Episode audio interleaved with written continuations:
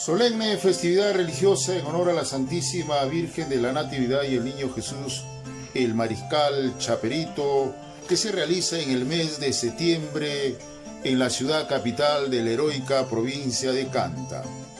Entre los días 3 de septiembre y 10 de septiembre. Queremos compartirles la leyenda El Niño Chaperito.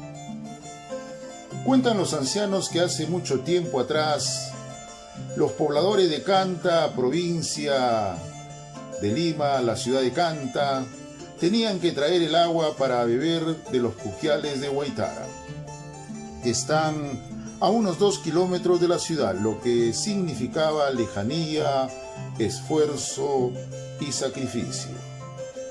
Esta actividad la realizaban por lo general los niños y las niñas, quienes cogiendo sus porongos de barro cocido, acarreaban el líquido en las manos o en las espaldas cargándolas con mantas que anudaban en el pecho, hecho que se hacía más intenso cuando se preparaba la chicha para el sembrío, el techo de las casas o las fiestas patronales.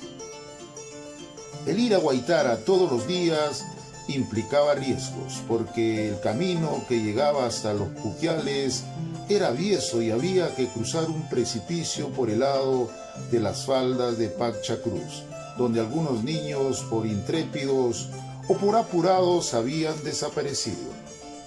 Decían que ahí vivía un duende, el mismo demonio, como si fuera un niño, y engañaba a los inocentes hasta desaparecerlos.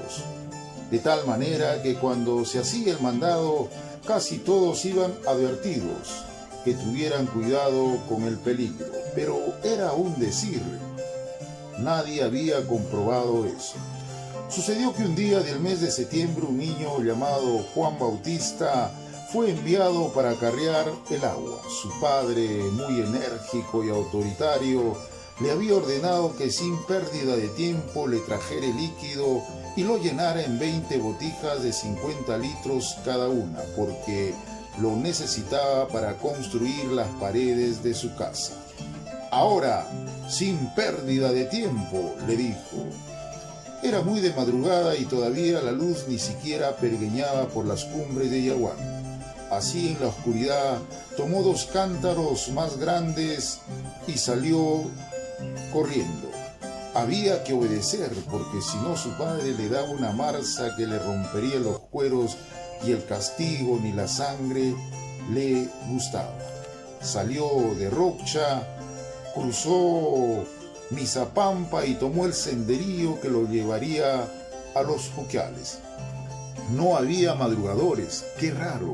Otros días, a esta hora, los silbidos campesinos se desparramaban por todos los caminos, pero ahora nada Solo su perro champoso, levantando la cola, ladraba como si viera a alguien en la oscuridad de esa mañana. Y Juan sentía un aliento, una alegría, la compañía de alguien a quien no veía, que era solo el silencio para arriba, para abajo, para la peñolería de Montales.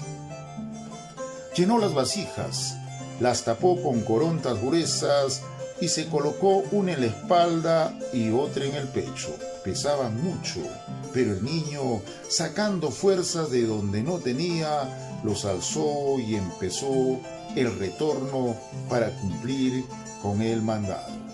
Caminaba temblando, pero avanzaba mojándose desde la espalda todo el cuerpo. En su rostro se reflejaba el esfuerzo, todo colorado, miraba como si pidiera ayuda, pero ¿a quién? Solo las pichuchancas trinaban en las ortigas y montículos, así despacio pero seguro, casi agotado, llegó en su primer viaje hasta la botija grande y vació el contenido de sus cántaros en el recipiente. Y emprendió el segundo viaje. Hizo lo mismo, pero justo cuando cruzaba con mucho esfuerzo los precipicios de Pachacruz, se la dio para un costado, sus piernas flaquearon, no tuvo la fuerza necesaria para sostenerse y con los cántaros encima fue a dar al fondo del barranco. Rodando entre piedra y espinos, cayó al sitio donde otros niños habían perecido, maltrecho, herido, ensangrentado, pero estaba vivo. Se quedó, tirado en la quebrada. Su perro champoso ladraba y ladraba enloquecido cuando de repente escuchó su nombre en la voz de un niño. Juan Bautista, Juan Bautista, aquí estoy, contestó con voz casi agónica. Entonces sintió que hasta él llegó la mano amiga. Era un niño como él. Me llamo Manuel, le dijo. Te vi que caíste y por eso he venido a ayudarte. Y lo levantó, limpió y curó sus heridas. Pero entre el enmarañado de palos, ramas y enredaderas lo ayudó, con qué felicidad, a tomar nuevamente el camino.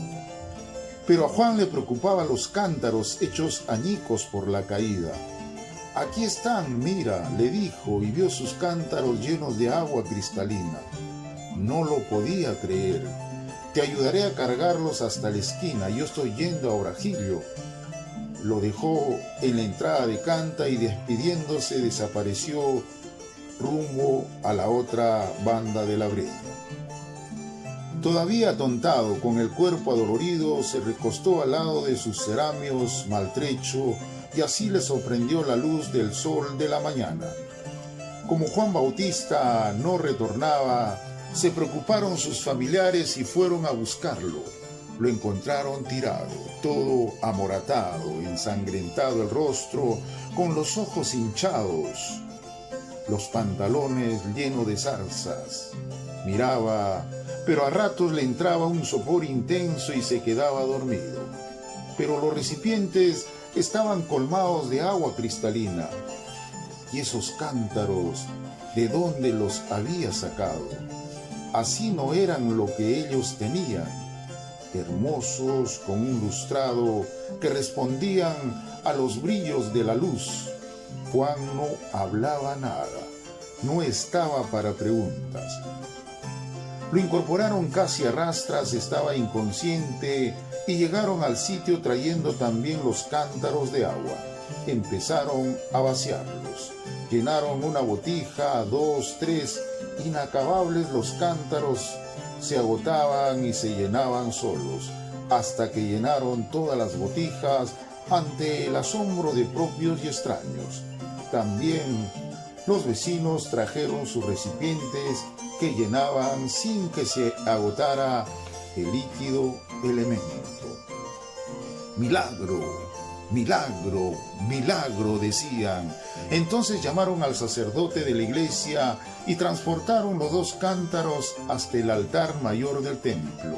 Si era obra del demonio, los recipientes desaparecerían frente a la mirada del Señor. Pero sí, no, ahí estarían para siempre. Y así fue. Juan Bautista entre sueños vio nuevamente al niño. Jugaban en Pachacruz y le decía, ya no irás hasta Guaitara a traer el agua exponiéndote ante el peligro. Ningún niño irá más a ese sitio. Mira, aquí reventará un puquial y haremos una pila para que todos los niños y labriegos sacien su sed. Así me lo ha pedido mi madre Natividad, mi viejita linda. Por eso la llamaremos Pila Vieja. Cuando llegó en sí, contó con pormenores lo que había sucedido.